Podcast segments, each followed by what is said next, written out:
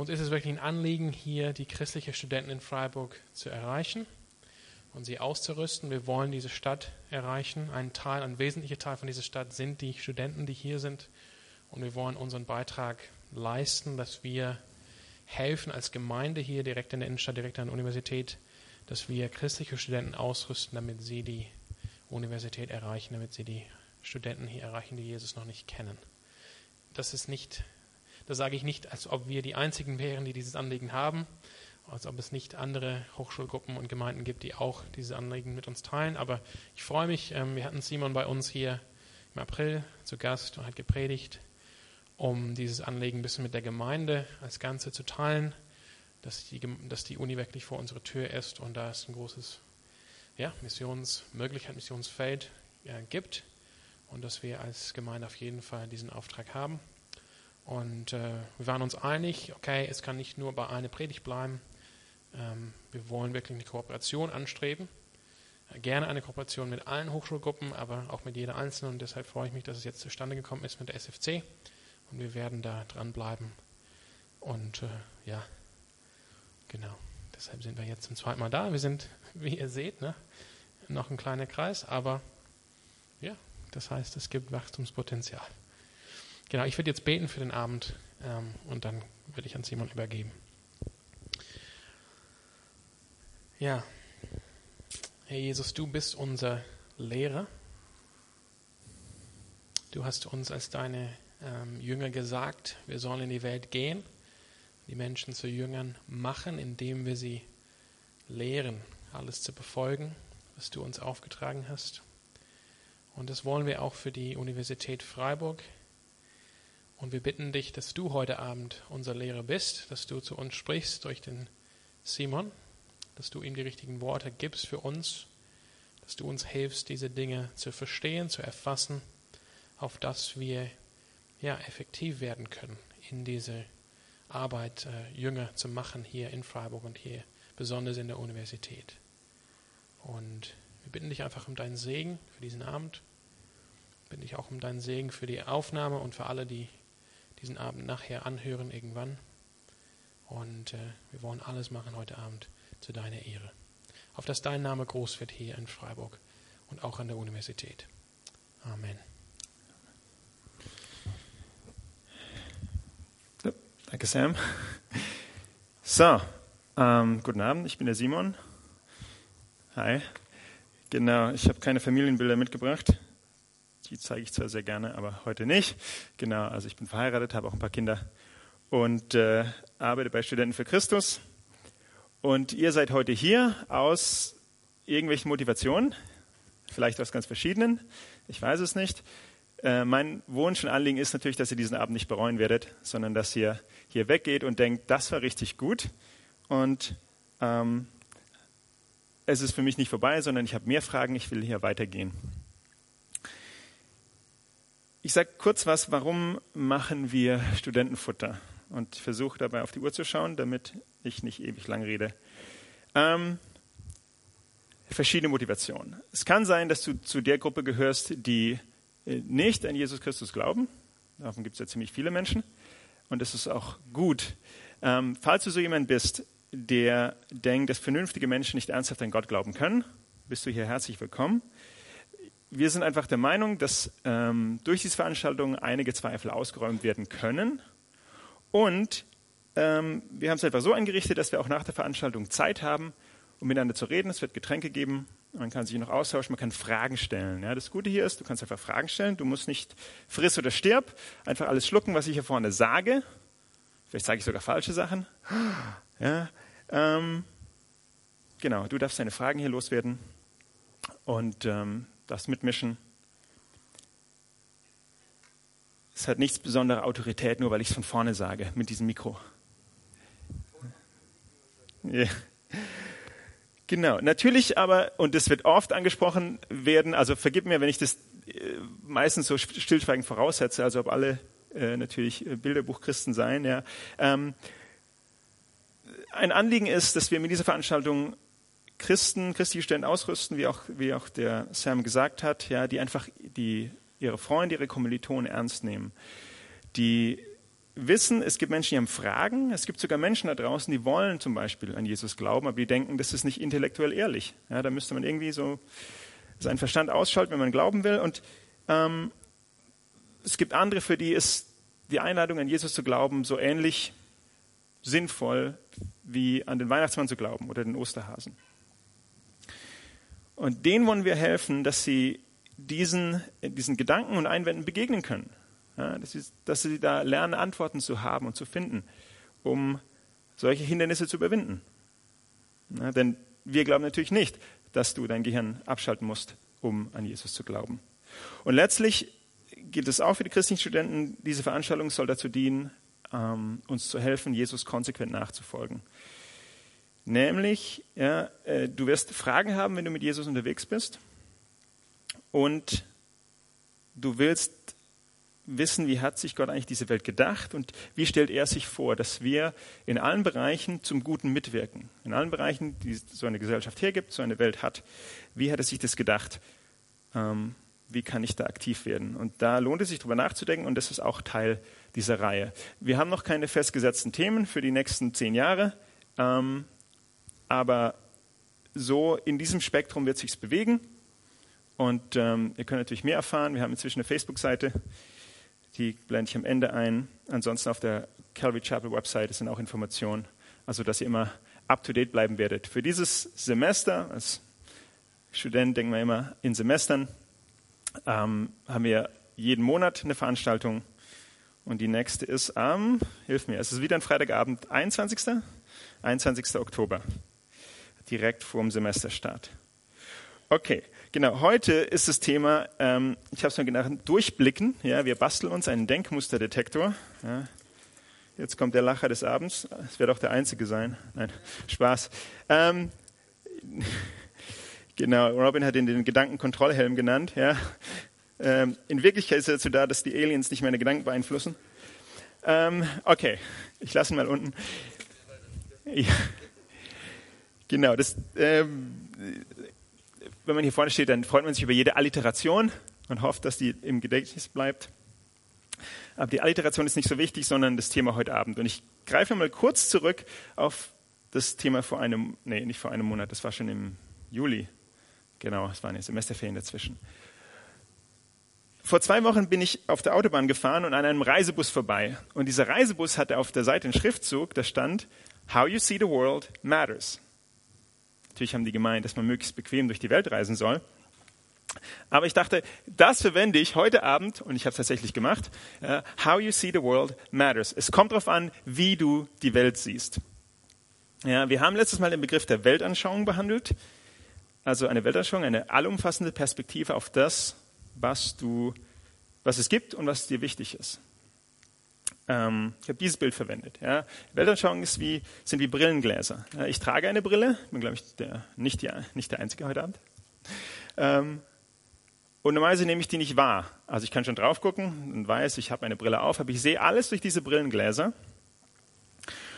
Und je nachdem, wie diese Gläser, welche Schärfe die haben oder ob die getönt sind, nehme ich Dinge unterschiedlich wahr. Manchmal nehme ich Dinge sogar gar nicht wahr. Also wart ihr schon mal im 3D-Film?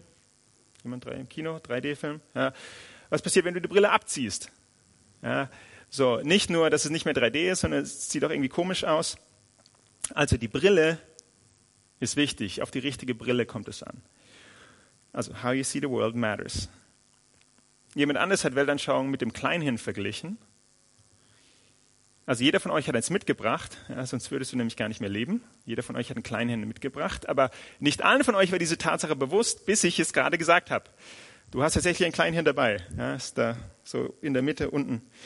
Ähm, genau, also das soll zum Ausdruck bringen, dass jeder eine Weltanschauung hat, ob er es weiß oder nicht.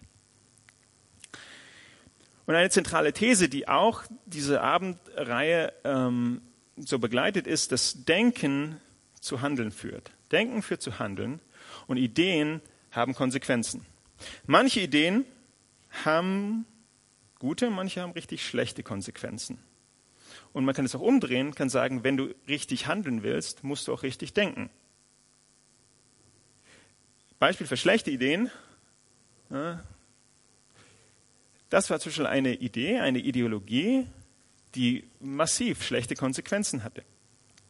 Ja, ähm, deswegen heißt es auch, wenn wir als Nachfolger Jesu für das Gute eintreten, dann müssen wir auch gegen schlechte Ideen aufstehen und gute Ideen fördern.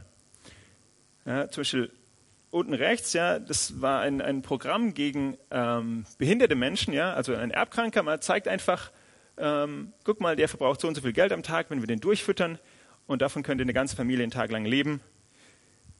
Mit anderen Worten, es wäre doch viel wirtschaftlicher, wenn wir die beseitigen.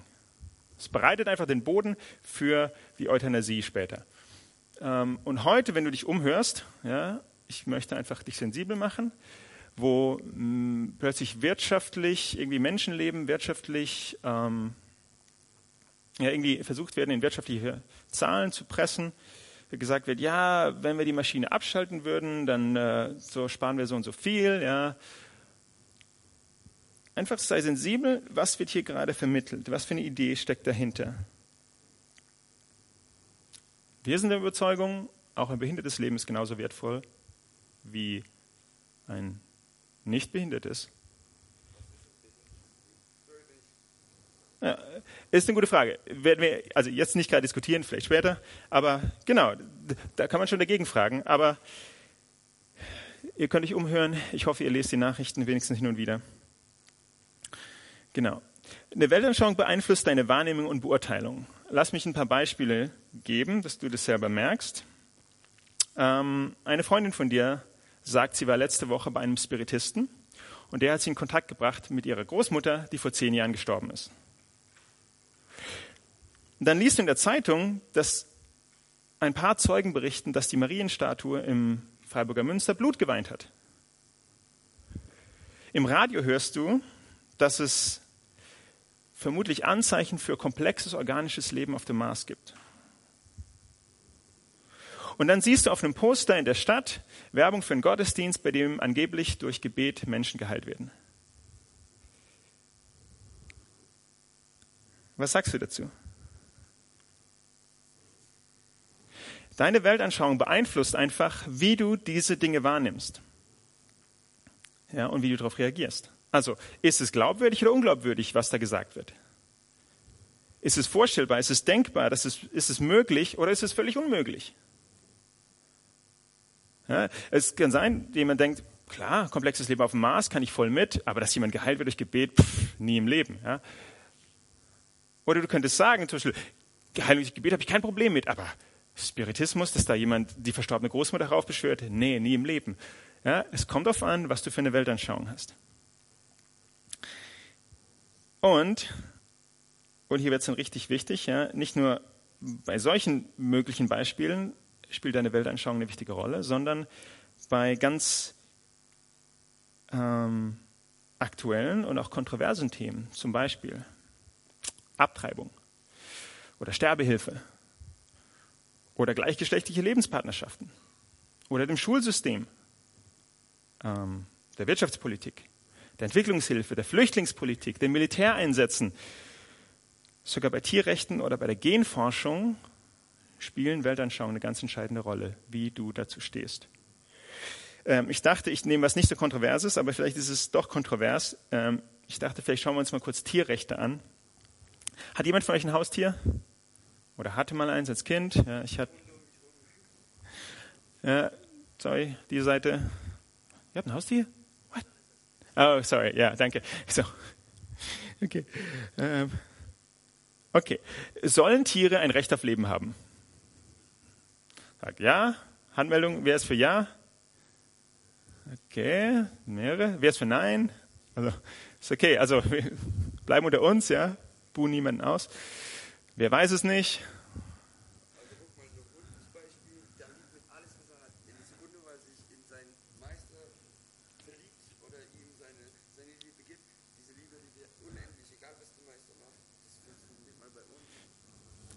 Gutes Beispiel, der Hund, ja.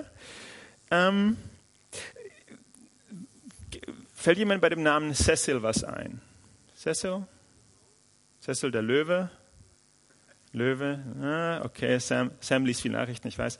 Ähm, oder Harambe, ein Gorilla. Ah, okay, okay, okay. Ähm, ist okay. Man muss wahrscheinlich viel im Internet sein, damit man das mitkriegt. Ähm, Cecil war ein Löwe in Simbabwe.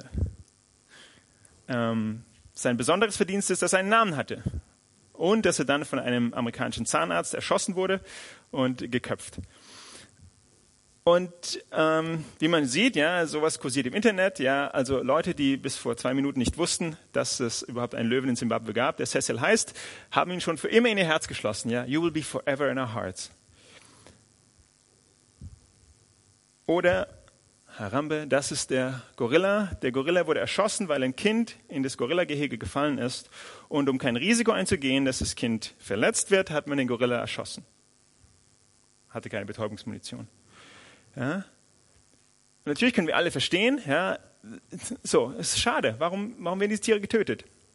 Was ich nicht ganz verstehen kann, aber das ist wieder ein Punkt, über den wir diskutieren können, ist, wie Menschen reagieren. Ja, hier zum Beispiel sehen wir schon, da steht drunter Black Lives Matter. Wenn ihr das ein bisschen verfolgt habt, was in den USA passiert, ja, mit Rassenkonflikt und allem, dann sieht man das plötzlich schon irgendwie politischer Schwenk und äh, jetzt geht es plötzlich schon gar nicht mehr um den Gorilla, aber irgendwie wird er so als äh, Identifikationsfigur benutzt. Äh, aber es wird noch besser. Ja? Also hier, ähm, Film Taken, falls ihn jemand gesehen hat, links, äh, Liam Neeson. Also in dem Film sucht er die Entführer seiner Tochter und dann sein Zitat ist eben, ja, ich werde dich finden und dich töten. Und dann steht halt hier, an den Zahnarzt, der Cecil DeLine getötet hat, ja, ich werde dich finden und ich werde dich töten. Und da komme ich schon ins Grübeln, denke so, ist das, was ist das für eine Reaktion? Ja? Wenn ich sage, du hast einen Löwen getötet, jetzt töte ich dich. Also man darf ganz davon abgesehen, dass das so irgendwie, ähm, ist ein bisschen die Frage. Also ist jetzt, sind jetzt die Leben gleichwertig oder ist eins weniger wert plötzlich? Oder, äh, also da rechts, ja, du hast den Löwen getötet, ja, sogar kastrieren ist zu gut für dich. Was schwingen da für Bewertungen mit? Ähm, äh, ist eine offene Frage. Äh, ich ne, mache mir mal eine rhetorische Frage draus, dann kann ich nämlich weiterreden. Ähm, aber es gibt Zeit, um Fragen zu stellen. So, ich meine, wenn wir Recht auf Leben denken, können wir natürlich äh, fragen, was ist, was ist mit Schweinen und Kühen? Haben die auch ein Recht auf Leben? Oder nur die, die wir nicht essen zum Beispiel? Ja? Was ist mit Ratten und Stechflügen und Bandwürmern? Haben die auch ein Recht auf Leben? Soll ich jetzt keine äh, Anti-Wurmmittel mehr nehmen, damit die, denen nichts zu Leide tut? Ähm, der Punkt ist nicht heute Abend, dass wir jetzt klären, wie das genau ist mit den Tierrechten und was wir mit Tieren machen sollen und was nicht. Die Frage ist letztlich, worauf gründest du deine Antworten? Das ist eine Illustration, ja, dass du von irgendwo tiefer kommst und daraus deine Antworten ableitest, was denn jetzt okay ist und was nicht okay ist. Warum es vielleicht okay ist, ja, äh, warum es zum Beispiel furchtbar ist, dass man den Löwen tötet, aber nicht so schlimm, wenn man dann den tötet, der den Löwen getötet hat. Oder, äh, so, habe ich vergessen, ja, da kommt schon religiöse Symbolik rein, ja. Äh, er starb für unsere Memes, also ein Meme ist sowas, so nimmst du ein Bild und klatschst irgendeinen Spruch drauf. Ähm, oder hier, Harambe ist im Himmel. Ich weiß nicht, woher die das wissen, aber es ist interessant, ja, dass so deswegen, weil, weil er gestorben ist, kommt er plötzlich schon in den Himmel. Also interessant, ja, so man merkt, irgendwie kommt da was zutage, was man manchmal nicht so ganz einordnen kann. Aber was, was ich interessant finde, ist das hier, ja, also Cecil der Löwe wird getötet, Outrage, ja, alle sind wütend, sagen furchtbar, ja, der Zahnarzt hat Todesdrohungen bekommen und so weiter, ja, Herr Ramme wird getötet, die Leute sind empört, warum können die Eltern nicht aufpassen? Bah, den sollten wir das Kind wegnehmen oder warum nicht einfach das Kind da drin lassen? Ja, furchtbar. Und, oh, ein Babymutterleib. Na, also gemeint ist natürlich Abtreibung, ja, wenn du einfach ein Leben im Mutterleib tötest, ja, dann, wen juckt's? Ist interessant, warum ist so ein, ein scheinbarer Wertungswiderspruch oder ein anscheinender ist er scheinbar oder anscheinend? Ja, wie kann es sein? Oder umgekehrt. Offenbar hat es mit einer Weltanschauung zu tun, warum dir der Tod eines Löwen, eines einzelnen Löwen in Simbabwe so nahe geht, aber der Tod von Millionen ungeborener Babys dich kalt lässt. Oder, oder bleiben wir in Simbabwe. Ja? Gestern habe ich einen Artikel gelesen, dass äh, einer von den ähm, Leuten, die nicht mit der Regierung in Simbabwe einverstanden sind, gefoltert wurde. Ja? Warum sind, ist der die Löwe so wichtig, aber die Lebensbedingungen der Menschen in Simbabwe sind ja egal? Genau.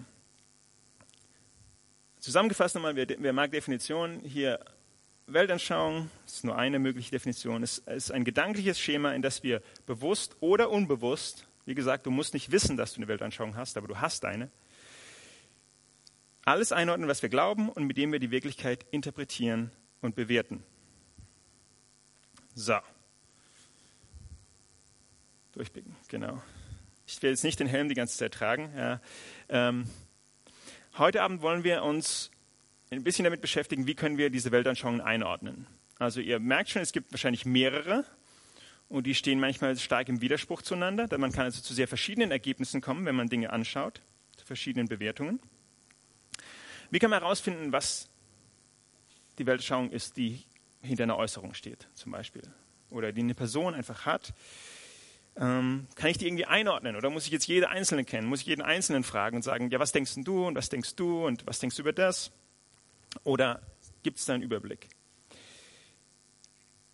Im Grunde bestimmt sich eine Weltanschauung damit, was für sie das höchste Prinzip ist oder die, die letzte Wahrheit.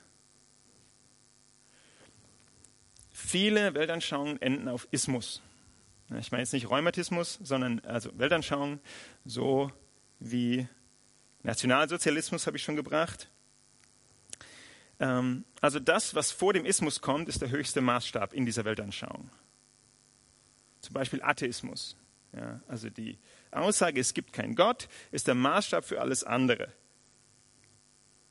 Ähm, es gibt keinen Gott, deshalb kann zum Beispiel dieses oder jenes nicht passiert sein.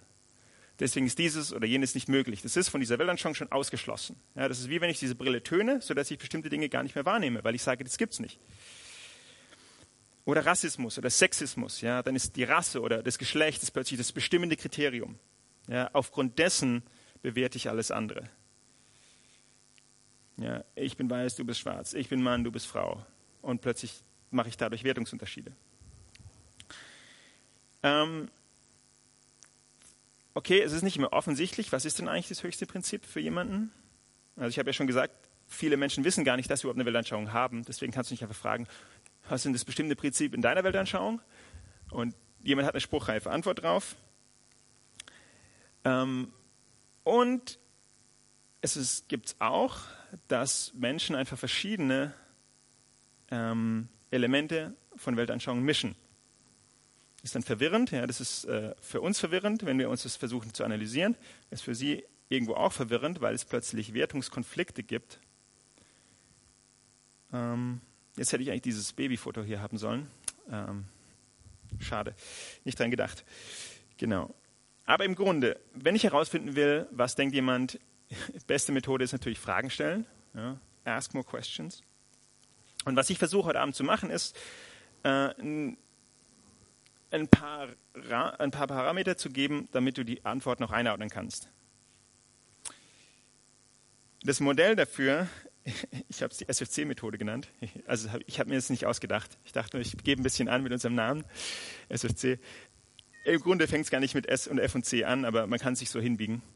Ähm, genau. Es ist eine Methode. Ich sage nicht, dass es die beste ist, aber ich, das Anliegen heute Abend ist, hilfreich zu sein für euch und nicht euch mit Informationen zu überladen. Dazu neige ich sowieso schon. Also die SFC-Methode, um Ideen zu kategorisieren. Wohlgemerkt Ideen. Wir stecken nicht Personen in Schubladen, sondern versuchen Ideen, Weltanschauungen zu, einzuordnen. Und es wird dann ersichtlich, wenn du dir vorstellst, jede Weltanschauung besteht aus einem Bündel von möglichen Antworten auf die großen Fragen der Menschheit. Bei diesen Antworten gibt es nämlich nicht unendlich viele, sondern eigentlich meistens nur ein paar Alternativen. Also wenn du jetzt die Frage stellst, gibt es Gott, dann gibt es meistens nur Ja oder Nein. Und dann kannst du weiter fragen, wie ist denn Gott? Persönlich, unpersönlich und so weiter und so fort. Ähm, aber im Grunde gibt es nur ein paar Alternativen. Es ja, ist nicht unendlich viel. Ja, oder wo kommen wir her? Ja, auch da gibt es nicht unendlich viele Alternativen. Es gibt ein paar, aber nicht unendlich viele Möglichkeiten.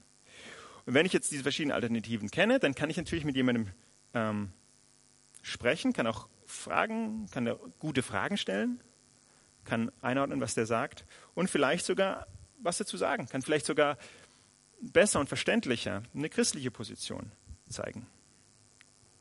Was gibt es für Fragen? Ähm, zum Beispiel die, what is real? Was ist denn real? Was ist denn real? Was ist Realität? Ähm, ja, Antwort, the dream is real. Nein. Ähm, zwei Filme, die sich mit diesem Thema beschäftigen. Ja, also was ist denn eigentlich real? Und, und gibt es verschiedene Ebenen von Realität? Und das sind die, ja, woher wissen wir eigentlich, was real ist? Können wir das überhaupt wissen? Oh oh, ja. Ähm, oder auch, woraus besteht eigentlich die Wirklichkeit? Ja? Ist alles nur ein Traum? Alles nur verschiedene Ebenen von Träumen? Also das, was wir Wirklichkeit nennen, ist in Wirklichkeit ein Traum? Ja, besteht die Realität aus Materie? Nur aus Materie? Also, oder gibt es sowas wie Geist? Oder ist alles vielleicht nur Geist? Ja, und alles, was wir sehen und anfassen, ist nur Illusion. Das gibt es eigentlich gar nicht. Puh, ja, ähm, gibt es gut und böse? Gibt es richtig und falsch? Und woher kommt die Vorstellung davon? Ja?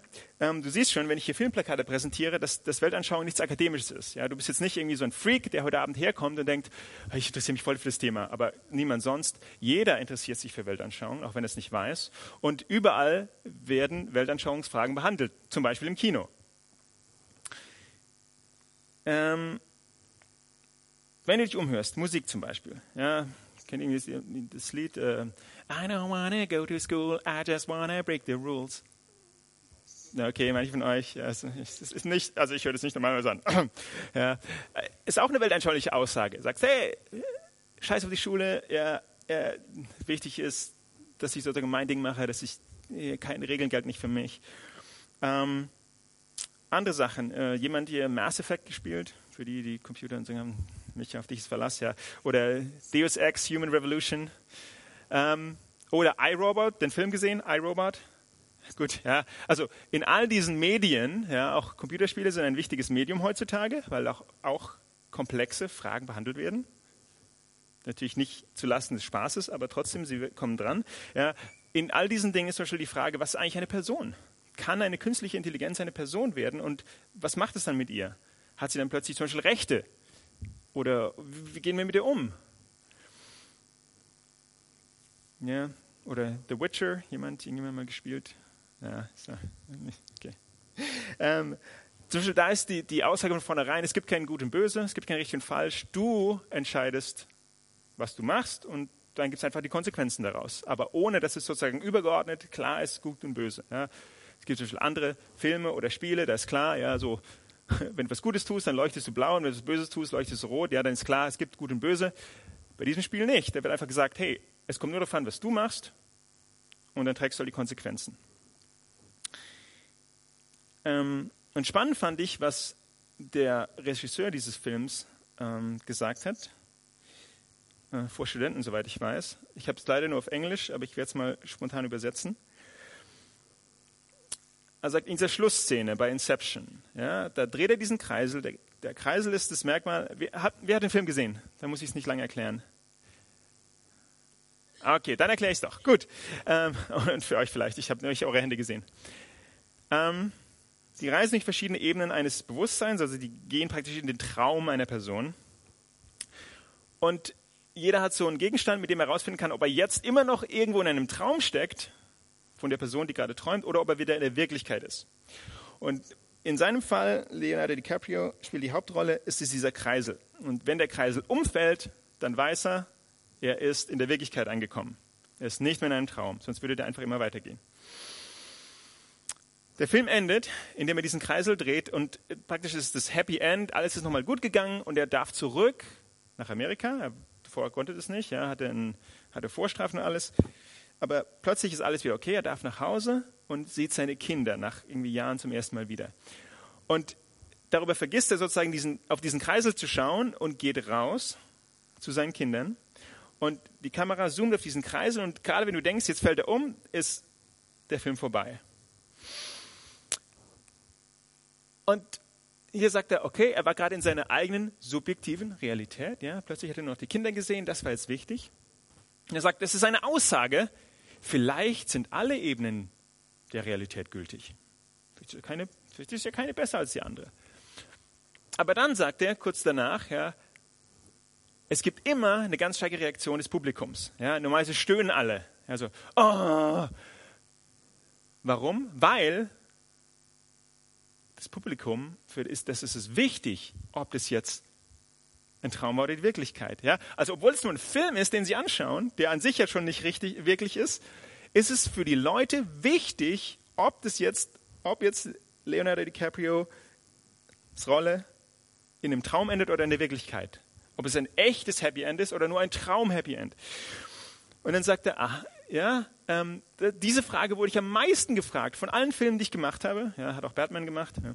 Ähm, das war diese Frage, war das Traum oder Wirklichkeit? Und dann sagt er am Ende, it matters to people because that's the point about reality. Reality matters. Offensichtlich ist es Menschen wichtig, ob etwas real ist oder nicht real. Instinktiv unterscheiden wir zwischen real und nicht real. Und deswegen kommen solche Filme auch an und beschäftigen uns auch mit solchen Fragen.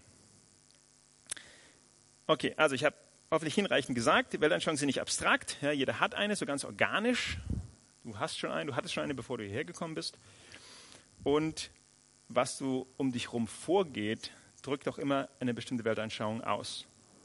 Ja, ob das Musik ist, ob das Filme sind, ob das Computerspiele sind, ob das politische Verlautbarungen sind, immer schwingt eine oder manchmal auch mehrere Weltanschauungen mit. Ähm, man kann sich das auch so ein bisschen als Geschichte vorstellen. Ja? Jeder von uns hat so also ein Narrativ, nennt man das, wo man die Welt einordnet. Ja, du kommst da auch drin vor natürlich. Ähm, und diese Geschichte erklärt dir die Welt. Ja, stiftet auch Identität. Du weißt, da gehöre ich dazu. Da da stecke ich gerade drin. Es muss keine fröhliche Geschichte sein, kann auch eine schlimme Geschichte sein, aber sie erklärt dir die Welt. Du sagst, ah, alles ist schlecht, ach, deswegen geht es mir schlecht. Ja, das erklärt mir die Welt, hey. Ja, so, ist auch ein Narrativ. Ein, ein, so ein Erklärungsrahmen, ein Storyline. Und jetzt eben SFC, ja, man kann es zusammenfassen, ja, als ähm, bisschen konstruiert, Schöpfung, Fall, Christus. Merkst schon, biblische Terminologie, ist okay. Äh, Schöpfung, Sündenfall, Erlösung, ja, jetzt ist mit SFC vorbei, aber ähm, jede Weltanschauung hat irgendwo dieses Muster. Wenn sie eine komplette Weltanschauung ist, dann hat sie ein Muster der Fragen, die sie beantwortet. Lass mich erklären, was ich damit meine. Schöpfung. Jede Weltanschauung fängt irgendwo an. Jede Weltanschauung sagt irgendwas darüber aus, wo wir herkommen. Ja, wie ist alles entstanden? Was ist der Ursprung? Was ist, was ist überhaupt die Realität? Ja, das hängt davon ab, wo die Realität herkommt. Was ist die letzte Wirklichkeit? Also gibt es irgendwas Übergeordnetes? Wie sah es am Anfang aus? Also gibt es sozusagen paradiesische Zustände am Anfang. Ja, all das ist gemeint mit diesem Begriff Schöpfung. Ähm, und es ist entscheidend, was für eine Vorstellung davon hast, wo du herkommst und wie Realität funktioniert. Beispiel, ich habe heute mit meiner Frau gesprochen, dann dachte ich, oh, das könnte ich vielleicht einbauen. Ähm, wenn du selbstzentriert lebst, wird dein Leben nicht glücklich. Also du kannst es mal ausprobieren. Ich rate dir nicht dazu, aber du kannst es mal ausprobieren. Ähm, du kannst dir Fälle anschauen von Menschen, die scheinbar erfolgreich sind und reich und gesund und schön und alles und die trotzdem frustriert sind oder sogar Selbstmord begehen, weil ihr Leben leer ist und frustriert. Ich sage jetzt nicht, das gilt für jeden Einzelnen, aber ähm, als hm, wie, wie sagt man dazu? Faustregel? Ja. Ähm, ist es so, dass wenn du selbstzentriert lebst, dass dein Leben leer wird und frustrierend. Auch wenn du äußerlich alles hast. Im Gegensatz dazu, wenn du anders zentriert lebst, dann ist dein Leben erfüllt. Auch wenn andere Umstände in deinem Leben nicht gut sind. So, woher weiß ich das? Ja. Okay, ein Stück weit Lebenserfahrung, aber natürlich schwingt meine Weltanschauung mit. Warum ist es so? Also du musst kein Christ sein, um das zu erkennen. Ja? Es gibt viele Leute, die leben anders zentriert, geben sich hin für andere und finden darin Erfüllung. Der Punkt, den ich mache, ist, es ist deswegen, funktioniert deswegen, weil es eine Übereinstimmung mit der Realität ist. Weil Realität so funktioniert. Weil die letzte Realität der christlichen Vorstellung ein dreieiniger Gott ist. Also ein Gott in drei Personen, die personal sind und in Beziehung aufeinander leben. Also Gott, dem Vater, geht es um Jesus und den Heiligen Geist. Jesus geht es um den Vater und den Heiligen Geist und im Heiligen Geist geht es um den Vater und Jesus. Die leben anders zentriert. Und deswegen funktioniert auch unsere Wirklichkeit so, dass wir anders zentriert erfüllt sind und selbstzentriert eingehen. Dass etwas in uns irgendwie ungenutzt ist oder einfach leer bleibt. Das ist ein Beispiel, wie du von einer Aussage darüber, was die letzte, die höchste Wirklichkeit ist, dazu kommst, zu sehen, wie funktioniert das Leben am besten.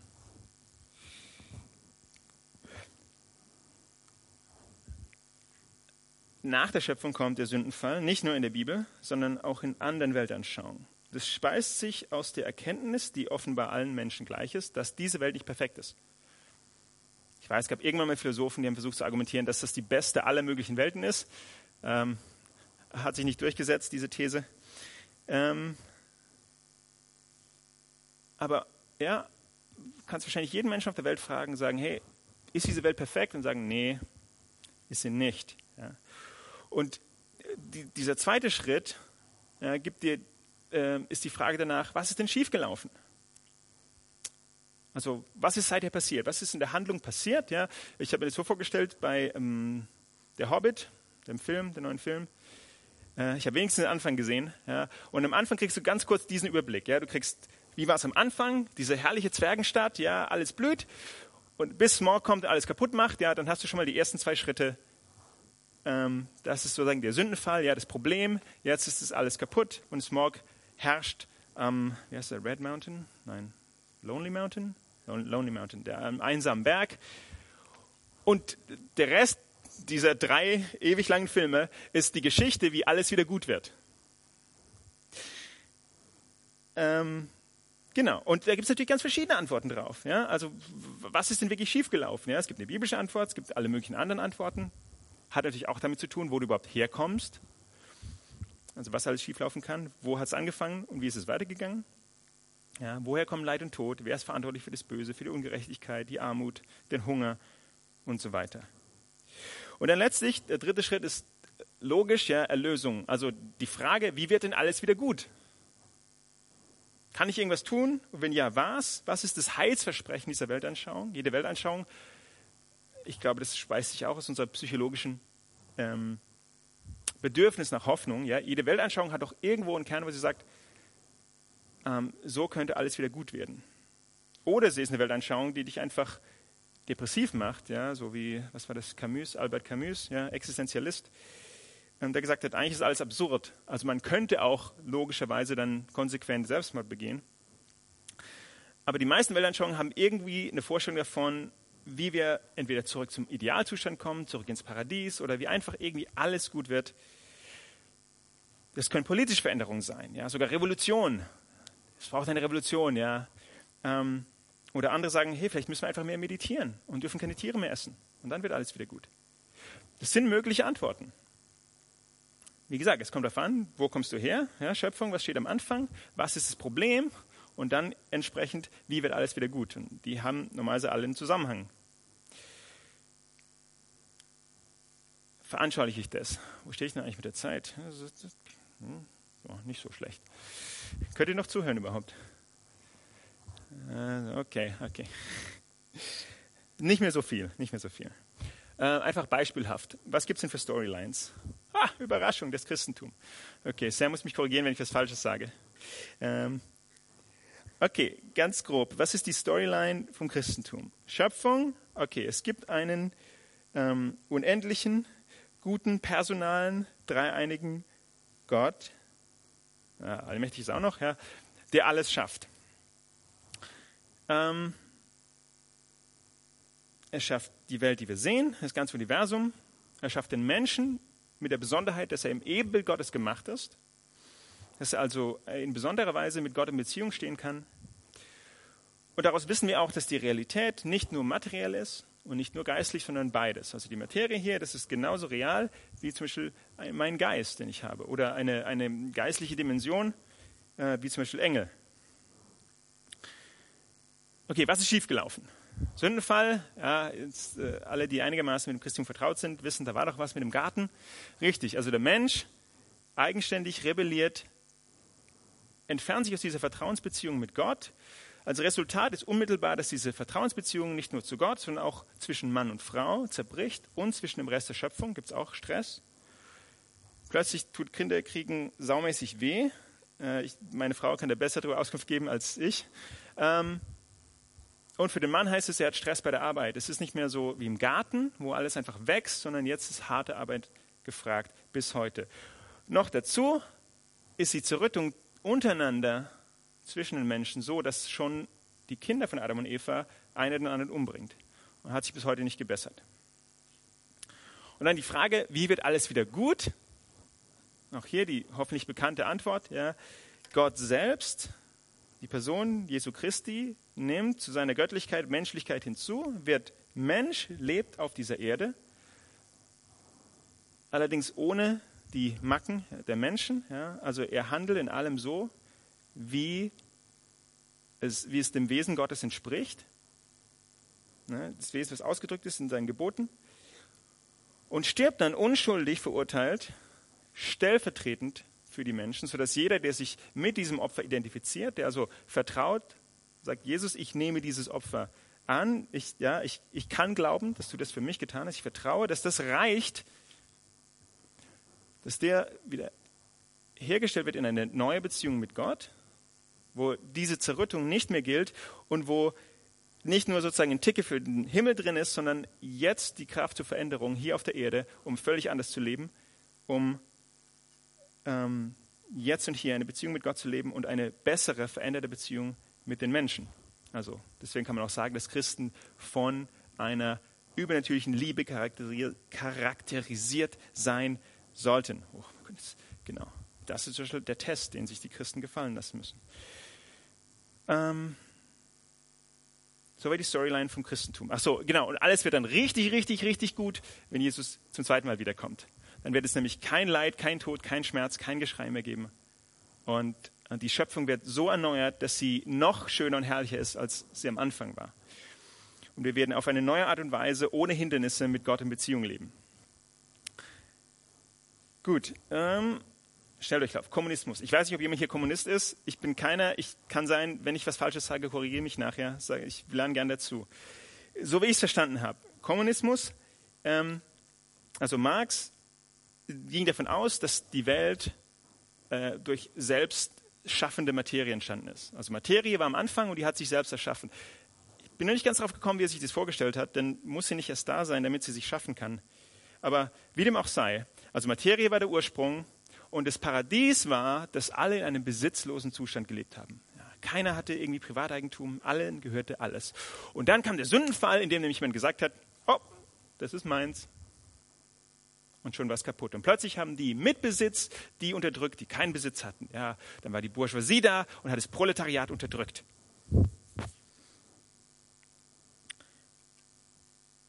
Das war der Sündenfall. Und wie, wie, wird alles wieder gut? Indem das Proletariat gewaltsam eine Revolution anzettelt, die Bourgeoisie besiegt und dann wieder diesen herrlichen, glorreichen, besitzlosen Zustand einführt, wo allen alles gehört und alle miteinander teilen. Könnte ich natürlich die Sowjetunion anschauen und fragen, ob das der Realität entspricht, ob das so passt oder ob man nicht den Faktor Mensch irgendwie vergessen hat. Ja. Ähm, ich finde, das ist eine Meinung, ich darf sogar von vorne sagen, ja, ich finde, dass ähm, die biblische Aussage darüber, dass ein Mensch sündig ist, viel besser passt zu dem, was dann auch passiert ist. Nämlich, dass die, die dann plötzlich die Macht hatten, nicht einfach so geteilt haben und nett zu allen waren, ähm, sondern plötzlich ging es um Unterdrückung von Leuten und Brandmarkung und trotzdem drum, wer am meisten Macht hatte und letztlich dann doch wieder Besitz, auch wenn man es offiziell vielleicht anders genannt hat. Aber so ungefähr die Storyline des Kommunismus. Ja. Und der Schöpfung, wie war es am Anfang, was ist schiefgelaufen und wie wird alles wieder gut. Und ähm, noch eine, ja, jetzt, äh, ich nenne die mal atheistischen Darwinismus. Ähm, also gehen wir davon aus, es gibt keinen Gott. Okay, dann die Welt entsteht irgendwie. Nehmen wir einen Big Bang. Keine Ahnung, wo der Big Bang herkommt. Ja, ich meine, inzwischen weiß man, dass das Universum einen Anfang hat. Das heißt, die Frage stellt sich neu. Wo kommt denn alles her? Ist ja schön, wenn es einen Big Bang gab, aber wo kam der her? Ja. Also haben wir eine rein materielle Ursache des Universums. Das heißt, alles, was existiert, ist rein materiell. Es gibt keine Seele, gibt keinen Geist, gibt äh, ähm, nichts Immaterielles, ist letztlich real. Konsequent gibt es eigentlich keine Moral, ja, weil es gibt ja keine sozusagen Werte, die irgendwo rumschwirren, sondern es gibt ja nur Materie, also der Stoff, aus dem wir sind. Was ist jetzt in dieser Welt dann schon der Sündenfall? Okay, ich behaupte mal, vielleicht trifft es nicht auf jeden einzelnen Darwinisten zu, ähm, aber wenn du so Richard Dawkins anhörst, ja, dann ist der Sündenfall, dass plötzlich Menschen gedacht haben, es gibt übernatürliche Ursachen für Dinge und das dann zu einer Religion erhoben haben. Und dann hatten Leute verschiedene Gedanken dazu und dann haben die sich bekriegt und deswegen ist heute alles so schlecht. Also das ist die Version der Realität aus dieser Weltanschauung heraus. Kann auch sein, dass ich ein bisschen überzeichne. Okay, bitte, habt Nachsicht mit mir. Aber ihr versteht den Punkt. So, und die Frage ist, wie wird alles wieder gut? Äh, also ich sehe hier zwei Antworten. Das eine ist natürlich, also wenn alle Religion abgeschafft wird, wenn keiner mehr irgendwas Abergläubisches, irgendwas denkt, dass da irgendwas Übernatürliches rumspukt, dann werden wir wunderbar human und nett miteinander umgehen und werden uns einfach als das erkennen, was wir sind. Einfach biologische Maschinen. Yes. Ähm, außerdem Fortschritt. Ja, wir werden uns weiterentwickeln, ja, evolutionär, und wir werden neue Erfindungen machen. Und ähm, so ganz äh, dachte ich, wie komme ich drum rum, dass ja irgendwann der Hitzetod des Universums droht. Ja, das ist so, okay, hm, ist das jetzt so eine glorreiche Aussicht? Aber vielleicht, wenn man den Fortschrittsgedanken weit genug treibt, sagt man, vielleicht können wir ja Maschinen erfinden, wo wir bis ans Ende des Universums reisen können und dort Planeten besiedeln und so, sodass die Menschheit immer weiterleben wird. So, also es gibt für alle Hoffnung. So, drei verschiedene Storylines, verschiedene Antworten auf diese Fragen. Schöpfung, Fall, also Schöpfung, Sündenfall, Erlösung. Hm. Und wenn du so, sowas schon mal hast, ja, dann kannst du natürlich andere Fragen beantworten. Praktische Fragen, wie du jetzt lebst, aber auch zum Beispiel, gibt es Gott das Göttliche? Ja, wenn ja, wie ist er oder sie oder wie sind sie oder wie ist es, das Göttliche? Ja, vielleicht so. Ähm, auch die Frage, wer ist der Mensch? Ja, ist der Mensch zum Beispiel ein Wesen, das aus Körper und Seele oder Geist oder wie auch immer ja, besteht? Oder ist es eine biologische Maschine, ein Computer? Oder ist der Mensch wirklich ein Geistwesen, das sich nur aus seiner sterblichen Hülle befreien muss? Ja, gibt es Wahrheit? Gibt es Sinn? Hat mein Leben einen Sinn? Ähm, was ist das Leben überhaupt? Oh, gibt es Freiheit? Bin ich überhaupt frei? Warst du frei, heute Abend herzukommen? Du bist frei zu gehen. Also, das, also ich, ich das darf ich schon mal sagen, du bist frei zu gehen. Ähm, hat die Geschichte eine Bedeutung? Vergangenheit und Zukunft? Spielt das überhaupt eine Rolle? Und wenn ja, was für eine Bedeutung? Und jetzt machen wir eine Tabelle auf. Das ist der letzte Brocken hier. Ich habe es leider nicht geschafft, dass es so nach und nach eingeblendet wird. Das ist ein bisschen schade. Ähm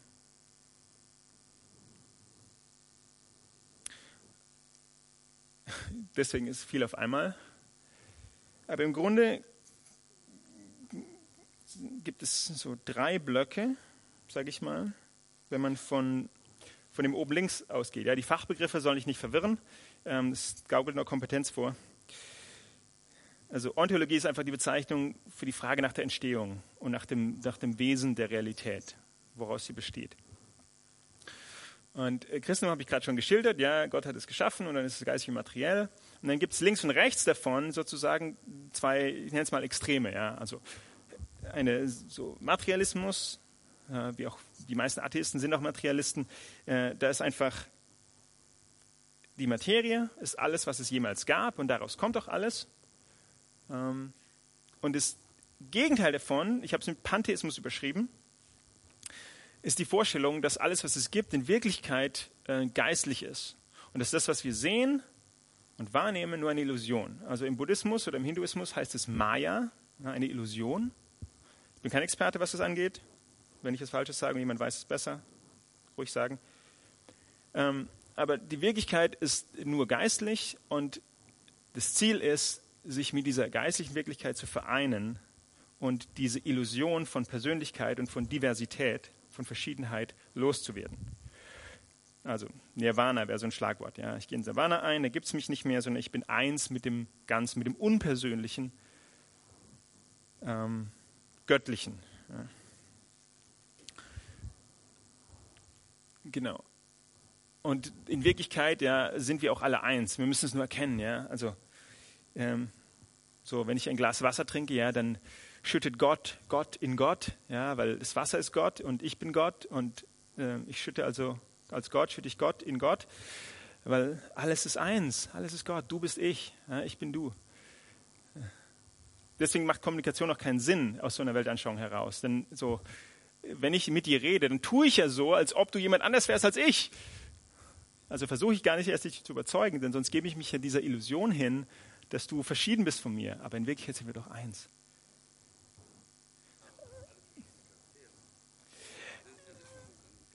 Also es gibt verschiedene Auslieserlehrungen natürlich und wie gesagt, ich bin kein Experte. Das war jetzt so die grobe Richtung, wo die meisten hingehen.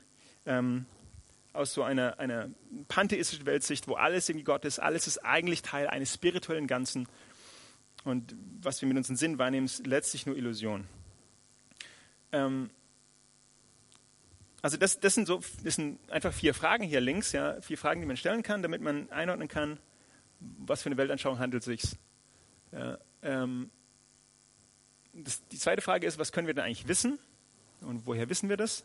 Da gibt es auch verschiedene Ansichten.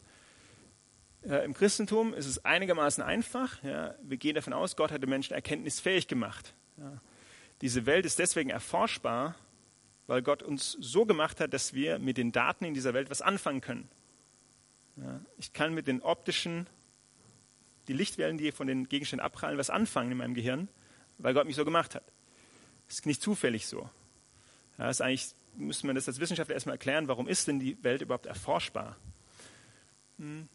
Und ich habe verschiedene Erkenntnismöglichkeiten durch Beobachtung, ja, Experimente, durch Nachdenken, ich kann meinen Verstand gebrauchen, um auf neue Erkenntnis zu kommen, und durch Offenbarung. Also die Möglichkeit, dass Gott von außen Dinge offenbart, die sich sonst unserer Erkenntnis entziehen. Zum Beispiel die geistliche Welt. Ja. Das wäre jetzt wieder so ein längeres Thema, aber ähm, Dinge, die wir sonst nicht wissen können. Oder zum Beispiel über Gott selbst Dinge. So, Materialismus, ja, bleibt eigentlich nicht viel übrig. Du hast hier nur Materie, also kannst du nur mit deinen fünf Sinnen sozusagen diese Welt erforschen. Alles, was die hergeben, verstärkt durch alle möglichen Mikroskope, Teilchenbeschleuniger und so weiter. Aber letztlich bist du aufs Materielle begrenzt. Und genau, im Pantheismus, äh, auch das, ich sage jetzt nicht, dass sie das sagen, aber so scheint mir das, ja, ähm, Wissen kann eigentlich keine Rolle spielen, denn ich würde mich ja, wenn ich die Welt erforsche, nur mit etwas beschäftigen, was es eigentlich gar nicht gibt, von dem ich ja loskommen will, von dieser Illusion. Ähm, ich frage mich halt immer, woher wissen die das über die Welt? Ja, so. Irgendwo muss es ja auch herkommen. Genau. Letztlich, dann kommt, dann kommt ähm, die Frage nach der Moral. Axiologie heißt eigentlich nur, was ist der höchste Wert? Was ist am wichtigsten? Hier wieder Schlagwortantworten. Ja, für, für die Christen ist äh, Gott selbst der höchste Wert. Danach streben wir. Und ähm, Gut und Böse existieren objektiv. Denn so wie Gott ist, ist gut und so wie Gott nicht ist, ist böse. Habe ich das falsch gesagt? Gut, danke. Ähm, so, bei den anderen wird es ein bisschen schwieriger, ja, wenn man versucht zu erklären, warum sind Menschen moralische Wesen? Warum empfinden wir moralisch? Ja? Also vielleicht ist es okay, für mich okay, was du machst, solange du mich nicht dabei haust. Ja? Da werde ich plötzlich ganz moralisch und sage, das geht gar nicht. Das ist schlimm und böse und pfui. Ja? Warum, warum haben wir Moral? Ja? Warum empfinden eigentlich alle Kulturen auf der Welt sowas wie Moral? Dies mag zwar unterschiedlich ausgestaltet sein, aber sie ist da. Da kann man natürlich sagen, ja gut, äh, vielleicht ähm, hat es einen evolutionären Vorteil. Kann ja sein, dass sozusagen dass Menschen äh, moralische Verhaltensweisen entwickelt haben und dann ähm, hat sich es einfach so fortgesetzt. Ja? Dann letztlich geht es ja hier um die Fortpflanzung, ja, oder vielleicht sogar Glück, also wie auch immer man das erlebt, aber so diese zeitlich begrenzte, ich lebe ja nur eine bestimmte Anzahl, muss also mein äh, maximales Glück irgendwie rausholen. Denn das ist wichtig äh, Moral, dass Moral natürlich dabei hinderlich sein kann, wenn ich glücklich sein will, ja, ist auch bekannt. Ja, Moral kann ja von mir verlangen, dass ich etwas tue, was ich nicht will, oder etwas nicht tue, was ich will, weil ich denke, das ist einfach nicht moralisch. Ähm,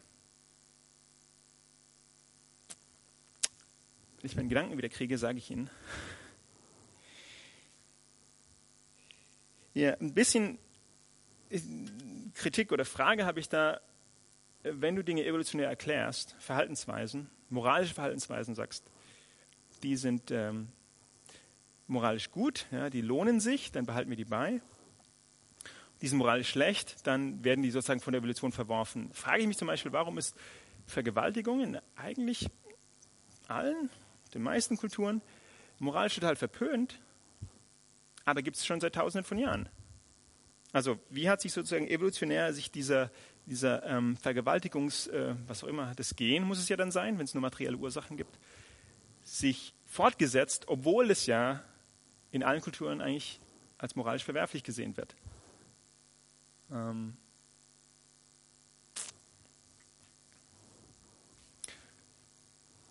und genau, hier, auch da wieder, ja, da muss ich noch dazulernen, ähm, ja, von der Vorstellung, da wir ja eh alle eins sind, gibt es irgendwie keine absolute Moral.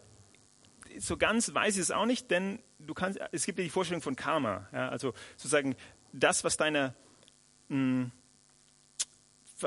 dein, dein Verschmelzen mit diesem Ganzen im Wege steht, ist, dass du irgendwie negatives Karma hast. Das kannst du irgendwie ausgleichen durch positives Karma. Das heißt, es muss irgendwo eine Instanz geben, die sagt, oh, das war jetzt eine gute Tat, dafür kriegst du positives Karma.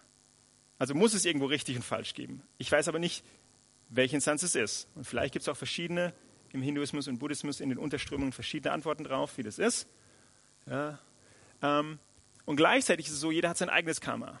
Und auch Leiden kann dazu helfen, dass du dein negatives Karma abbaust. Das heißt, wenn jetzt jemand leidet, soll ich dem besser nicht helfen, ja?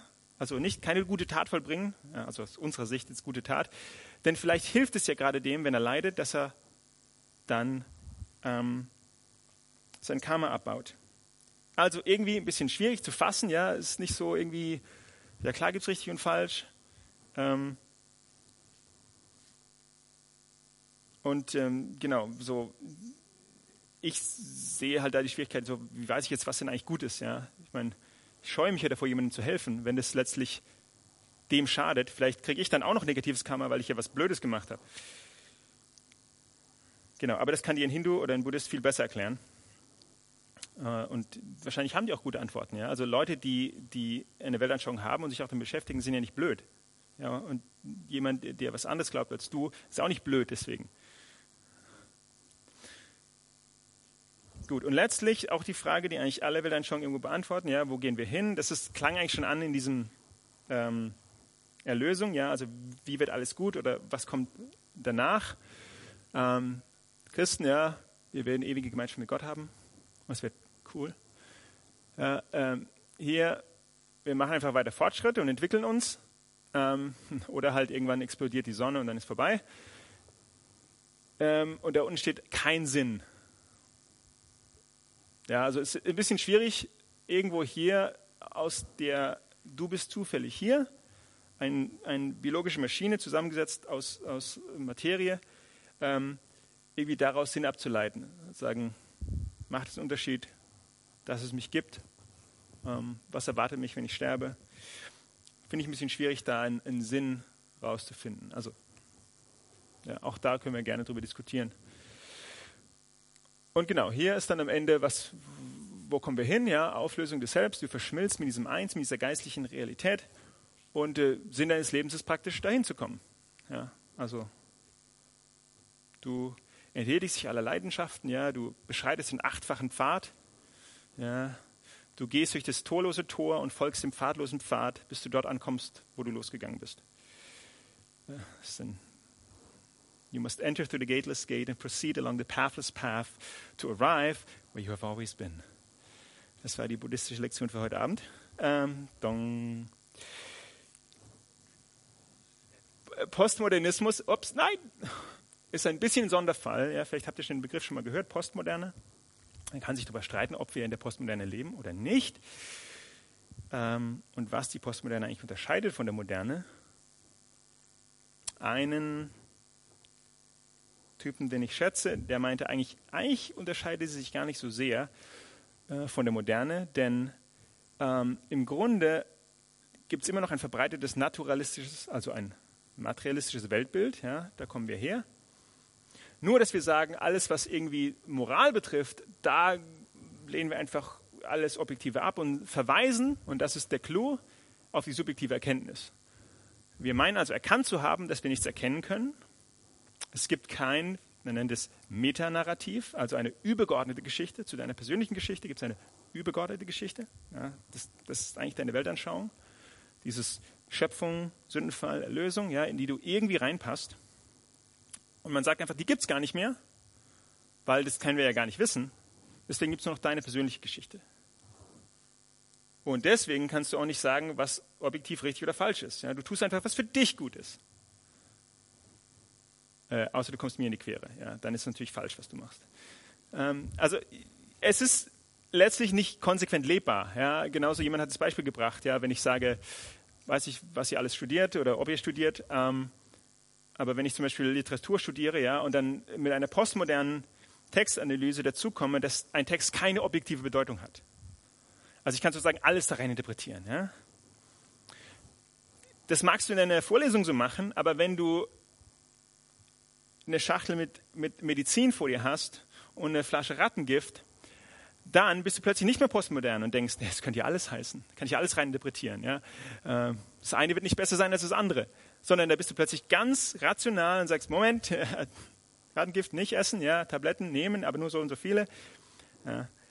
Deswegen, der, der, Haken hier ist einfach, wie will man das denn leben? Ja, ist eine interessante Vorstellung, ja, kann man gern darüber diskutieren, aber wie will man denn konsequent so leben? Und wenn man nicht konsequent danach leben kann, dann sollte das eigentlich ein Anhaltspunkt dafür sein, sich zu fragen, hm, ist meine Überzeugung richtig?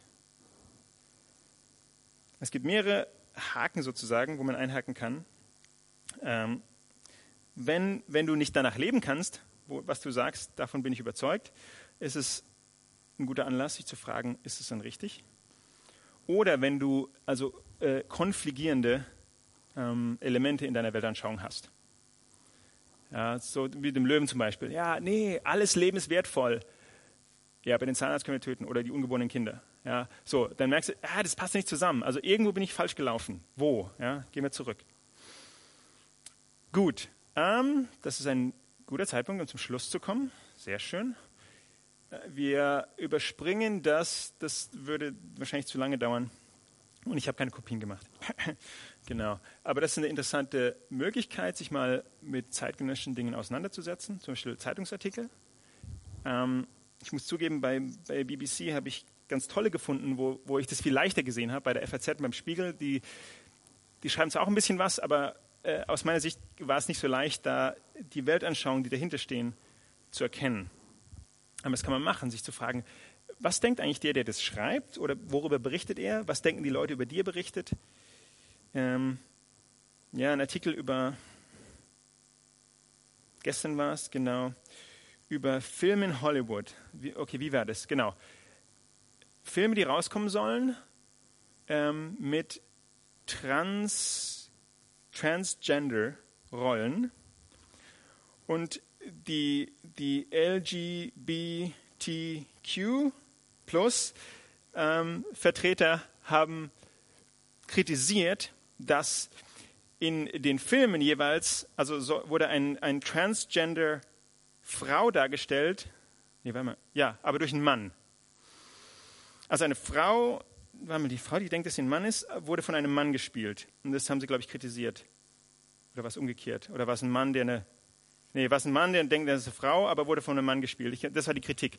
So, und also sie haben ein Glossar eingefügt, damit man versteht, worüber, wo überhaupt die Sprache, äh, die, die Rede ist. Ja, also mit ähm, was, was ist nochmal LGBT ja, plus, was ist Transgender, was ist Cisgender, was ist Non-Binary, Genderqueer, Genderfluid, ja, dass man den Artikel überhaupt versteht. Aber auch von der Art und Weise, wie der Artikel geschrieben ist, ist es relativ leicht, ähm, Rückschlüsse zu ziehen auf die Weltanschauung, erstens die dargestellt wird, ja, ihr im Bereich Gender, und auch die des Artikelschreibers. Ja, äh, ich bin übrigens cisgender, ja, nur dass ihr das wisst. Also äh, mein, äh, mein äh, empfundenes Geschlecht passt zu dem, was die Leute gedacht haben, als ich zur Welt kam, dass ich bin. also genau, ich bin ein Mann, ja, nach allem Verständnis. So, ähm, genau, aber es wird kompliziert. Also cisgender. Gut. Zusammenfassung. Ideen haben Konsequenzen. Ist hoffentlich hinreichend klar geworden. Ja, jeder Mensch hat eine Weltanschauung und diese Weltanschauung beeinflusst, wie du lebst. Beeinflusst vielleicht nicht, ob du jetzt morgen die Jeans oder die schwarzen Hosen anziehst, aber wenn du dir Gedanken machst über dein Leben, was dir wichtig ist, wie du auf andere Menschen reagierst und wie du auch wählst zum Beispiel ähm, und welche Antworten du hast, wenn jemand sagt, ich brauche Hilfe, ja, und du sagst, uff, in ein paar Jahren ist eh alles vorbei, ja, wenn die Sonne explodiert, macht es eh keinen Unterschied mehr. Oder ob du andere Antworten hast, hängt von deiner Weltanschauung ab. Ähm, und der Clou ist eben, du handelst nach dem, was du wirklich glaubst. Egal, was du sagst, dass du glaubst, du handelst immer nach dem, was du wirklich glaubst. Und wie ich versucht habe, in diesem Beispiel zu zeigen, mit selbstzentriert, anderszentriert, es macht einen Unterschied. Ob du eben im Einklang mit der Wirklichkeit lebst, also ob das, was du über die Wirklichkeit denkst, auch mit der Wirklichkeit zusammenpasst oder nicht. Ähm, ja, das schon kennen, um sie zu erkennen, ja, die begegnen uns überall. Ich habe es gesagt, im Kino, Fernsehen, Radio, in der Zeitung, in der Vorlesung genauso, im Bundestag, in deinen Lehrbüchern, und anderen Büchern, die du liest, überall schwingen Weltanschauungen mit. Aber du wirst sie nur erkennen, wenn du was darüber weißt.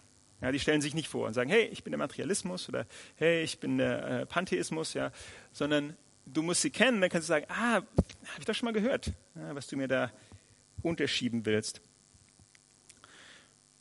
Und letztlich, genau, wir beschäftigen uns damit, weil wir, die Christen unter uns, Jesus nachfolgen wollen und deswegen verstehen wollen, wie funktioniert diese Welt. Wie hat er sich das gedacht?